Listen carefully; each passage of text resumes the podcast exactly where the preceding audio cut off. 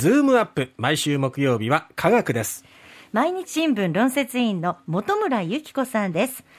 えー、今朝もズームをつないでお話を伺います。元村さんおはようございます。おはようございます。えー、今日はですね昨日も毎日新聞に掲載されておりましたが、えー、生まれる前に染色体異常などを調べる出生前診断これがあの無認定のところも結構多いという話が聞きまし出ておりましたけども詳しくお願いします。はい。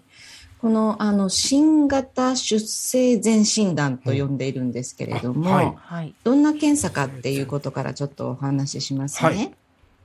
あの妊婦さんの、えー、まああの血管から血液を少し取って調べるんです。うん、はい、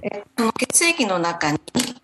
あの赤ちゃんの DNA が少し入っていて、ええ、調べることで赤ちゃんの染色体異常がわかるっていう検査なんですね。はい。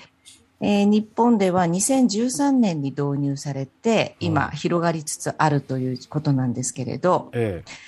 え。えー、まあ、あの、手軽さを謳った、その、えっ、ー、と、広がり、結構宣伝してその広がっているっていうことがまあ問題だっていうことを毎日新聞で上下の連載であの新聞に載せてるんですけれど、はい。ええ、あのちゃんとルールがあってですね、はい、え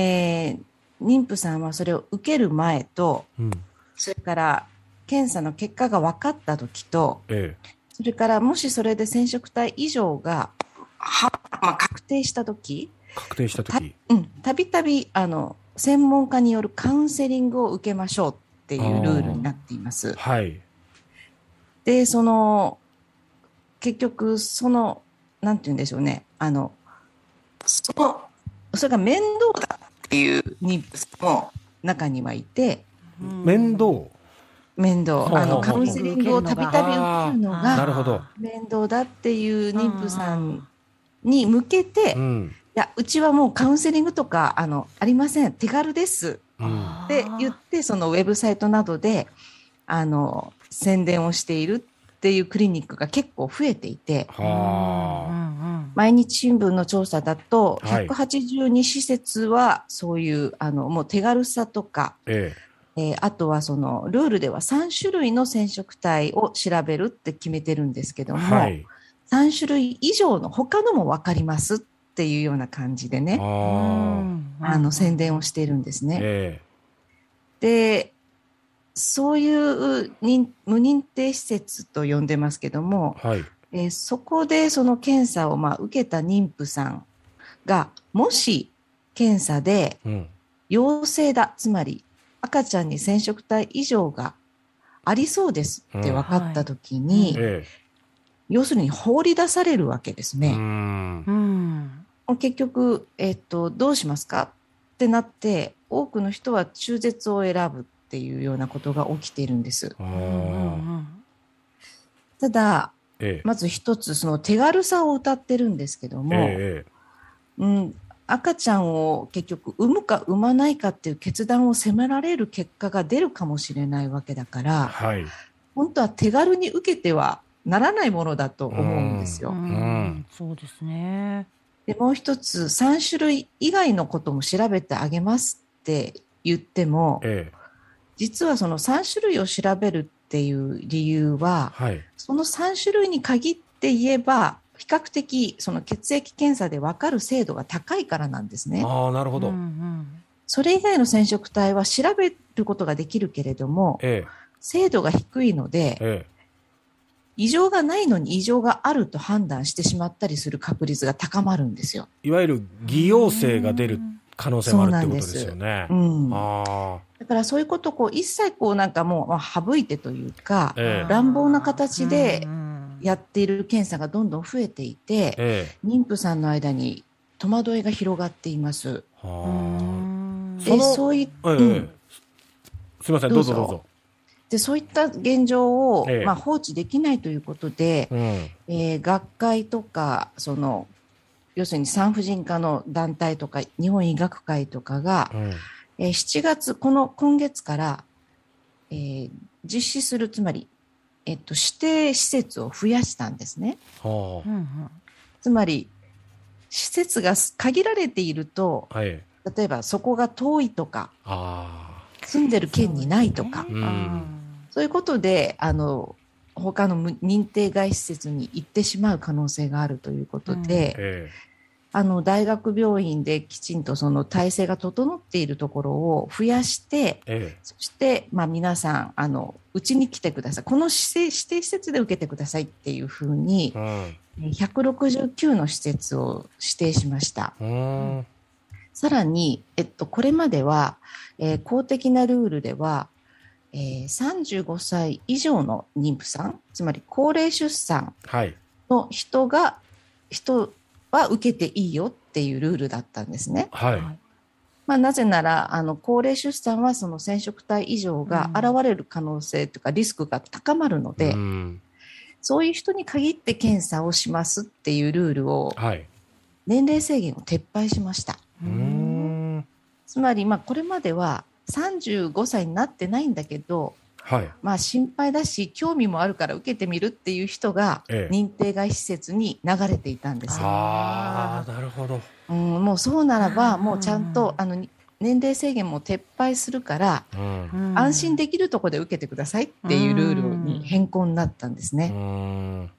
なのであのこれから妊娠される方は多分あの妊娠して母子手帳をもらいに役所に行った時に、ええ。そこで多分そのこういう新型出生前診断というのがありますよというチラシとかパンフレットみたいなものを一緒に多分受け取ることになります。はい、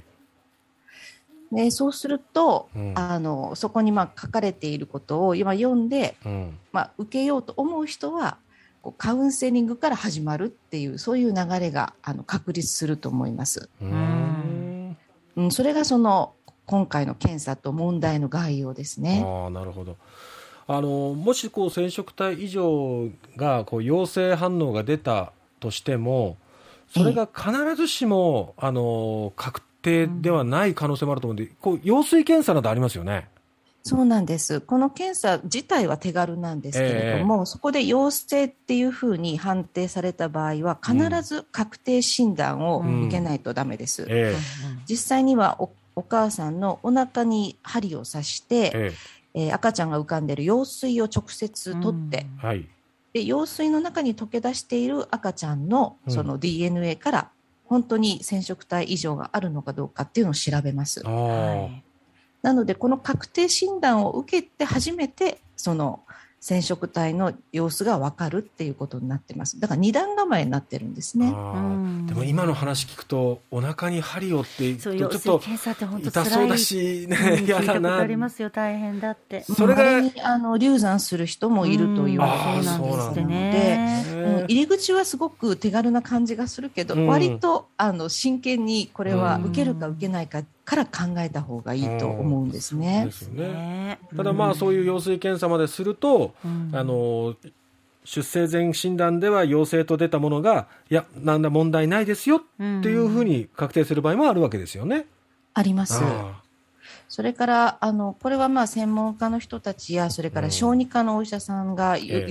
言っていることですけれども、はい、あのこの新型出生前診断というのは、うん、赤ちゃんを産まないための検査ではないんです。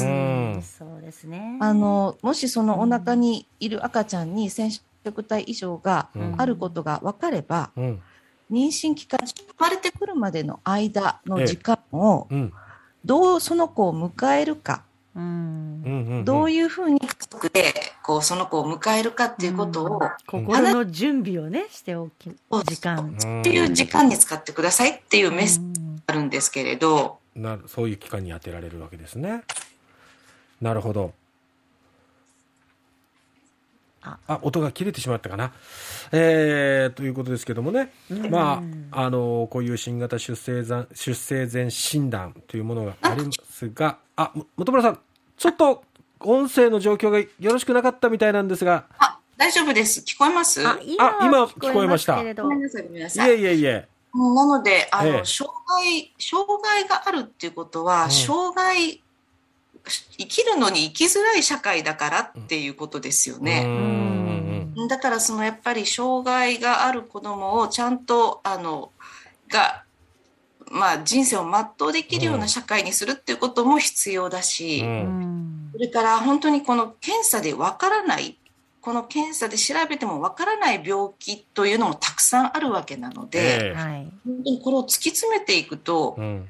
一つでも不具合のある子供は産まないみたいな、こういうことにつながる恐れもあって、そうですね。ここは、あの、慎重に、あの、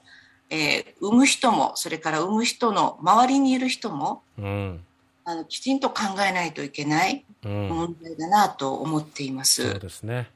命と向き合うものですから、うん、やっぱり手軽さを追求する方向ではだめだなと本当に思いますね。本村さん、ね、はい、ありがとうございました。ありがとうございました。はい、失礼しました。ありがとうございました。一部音声がね、聞こえにくいところがありまして、大変失礼いたしました。え今日は毎日新聞論説委員の本村由紀子さんに話を聞きました。